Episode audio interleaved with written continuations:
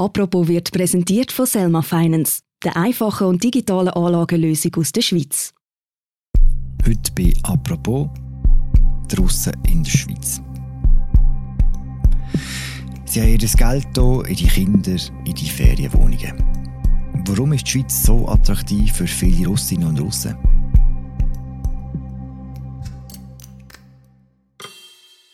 Dieser Frage gehen wir bei «Apropos» nach, im täglichen Podcast vom Tagesanzeiger und der Redaktion der Media. Mein Name ist Philipp Loser und das Gast bei mir ist der Thomas Knellwolf. Er ist Bundeshausredakteur in der Redaktion der Media und hat dieses Wochenende an einer umfassenden Recherche zu genau diesem Thema geschafft.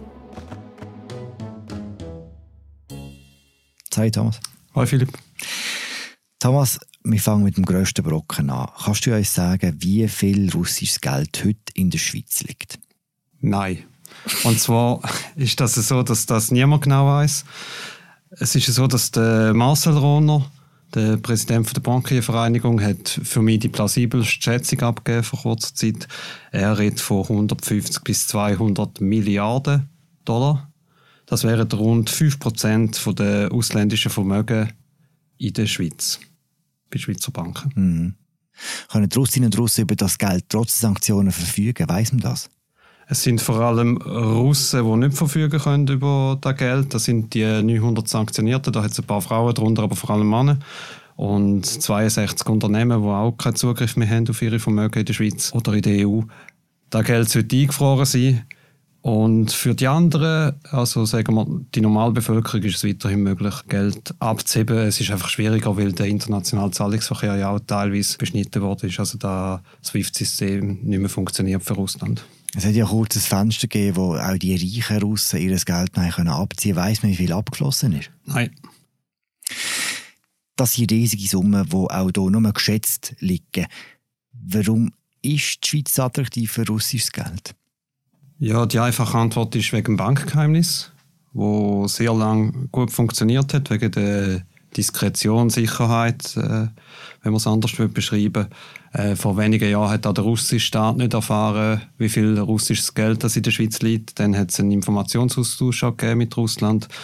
Dann ist es ein bisschen schwieriger geworden, da Geld zu verstecken. Aber weil ja ein Teil vom Geld auch im Einklang mit dem russischen Staat da parkiert worden ist, ähm, ja, ist das nicht so ein Problem für die äh, superreichen Russen gewesen. Und auch jetzt, wo das Bankgeheimnis gefallen ist, ist es immer noch attraktiv als Ort, um das Geld anzubringen? Ja, anscheinend schon. Ähm, es ist so, dass ja, der Geld ist da relativ sicher gewesen, gut parkiert. Man hat wenig erfahren, wie viel Geld das da ist und das Geld können investiert werden in, in verschiedenen Staaten. Mm. Die Schweiz ist ja nicht nur ein Ort für quasi die Lagerung von Geld, sondern auch für viele Russen der Ort, wo man Geld schafft und zwar vor allem im Rohstoffhandel.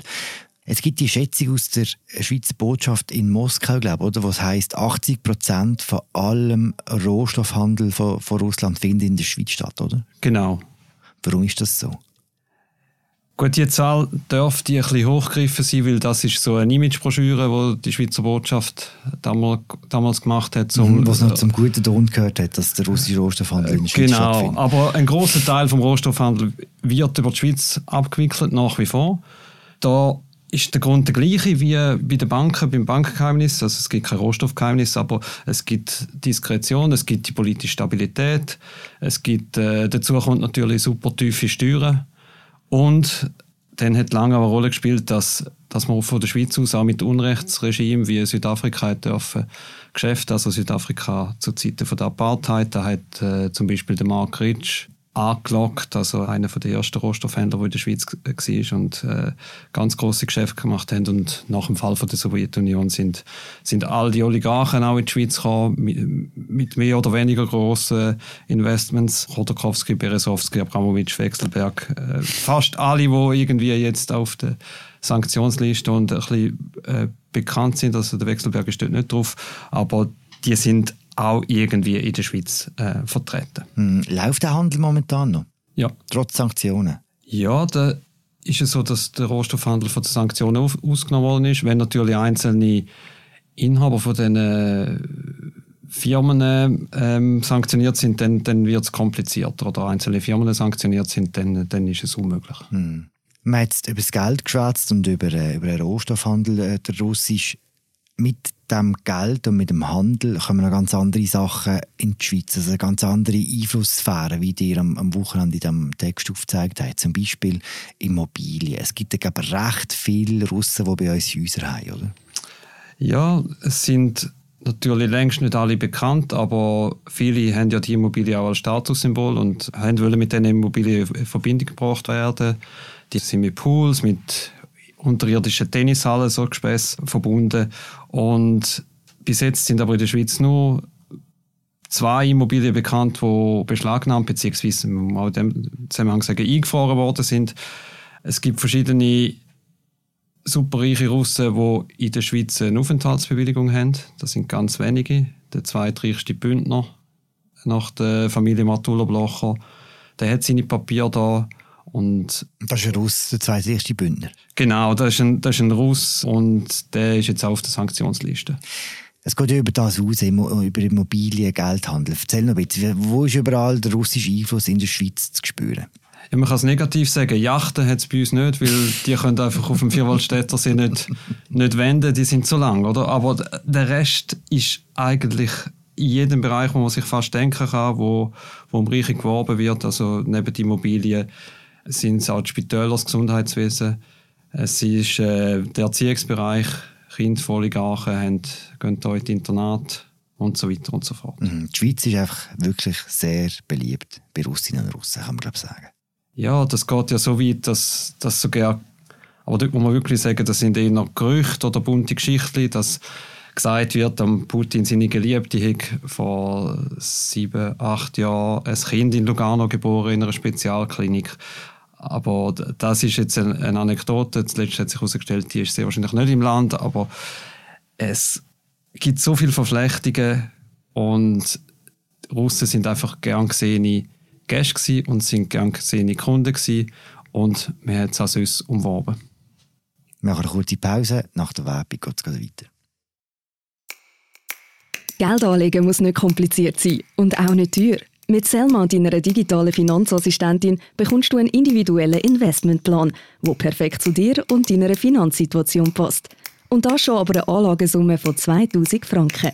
Sobald du mit Selma loslässt, behalten sie den Finanzmarkt rund um die Uhr im Auge und managt deine Anlagen automatisch für dich, damit du dich auf wichtigere Sachen konzentrieren kannst.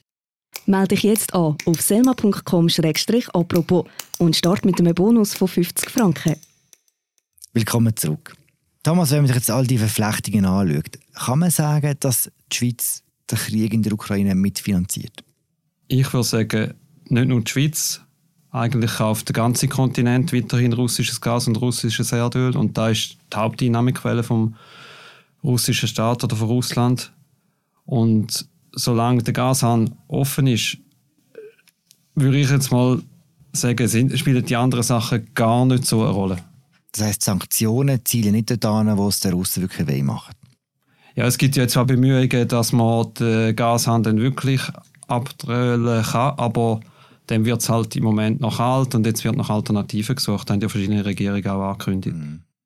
Wenn man die anderen Bereiche anschaut, ausgenommen jetzt von, von, Gas, von Gas und Öl, machen die Schweizer Behörden etwas, dass die Schweiz als Land eben nicht mehr so attraktiv ist für die Russinnen und Russen?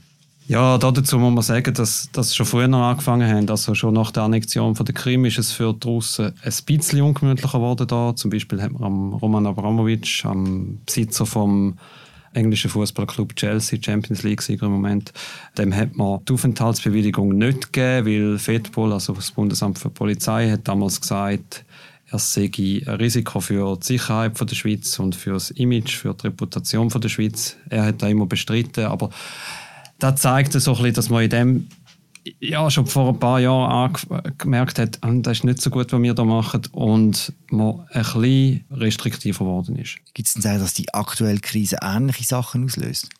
Ja, natürlich, das sind jetzt Sanktionen, da gibt es jetzt auch, also da hat die Bundesanwaltschaft jetzt angekündigt, sie werden Ermittlungen durchführen, im Bereich, nicht nur im Bereich Kriegsverbrechen, sondern auch Wirtschaftskriminalität und Sanktionsumgehungen. Und ich glaube, da weht jetzt schon ganz ein anderer Wind. Mhm.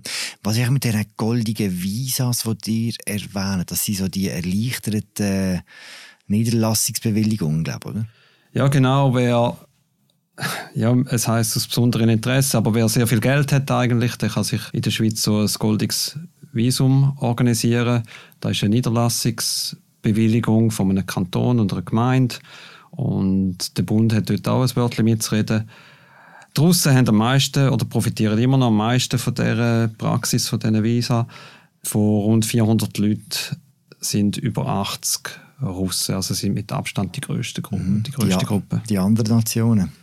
Ja, zunehmend äh, sind es auch Chinesen, die sind jetzt an zweiter Stelle mit mhm. Auch nicht ganz unproblematisch, muss man sagen. Ja, vielleicht ist dann mal Chinas nächste Russland. Mhm.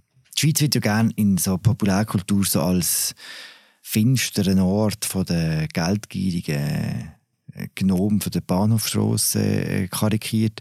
Wenn man jetzt nachliest, was die Schweiz bisher gemacht hat, um all die reichen Menschen hier zu locken und um die hier zu behalten, muss man sagen, das Klischee ist vielleicht überzeichnet, aber ein wahrer Kern hat es halt schon, oder?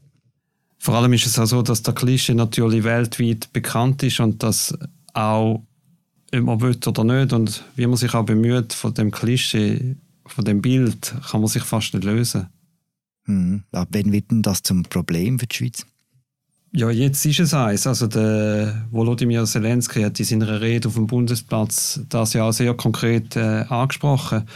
Er hat es zwar sozusagen für die Schweiz positiv drüllt, oder? Und hat gesagt, äh, die Schweiz soll sich am Kampf gegen das Böse an, der Seite von der Ukraine be beteiligen und hat, hat benannt, dass die Schweizer Banken das Geld von den Kriegstreiber auf, aufbewahren und hat der Schweiz auch vorausgesagt, dass der Kampf gegen das Böse schmerzhaft und hart, hat er gesagt, äh, wird werden. Mm. Und er hat sich dafür bedankt, dass sich die Schweiz da beteiligt. Mm.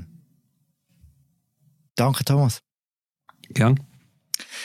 Das war unsere aktuelle Folge zu den Russinnen und Russen in der Schweiz. Mein Name ist Philipp Loser, ich habe mit Thomas Knellwolf. Danke fürs Zuhören. Wir hören uns morgen wieder. Ciao zusammen.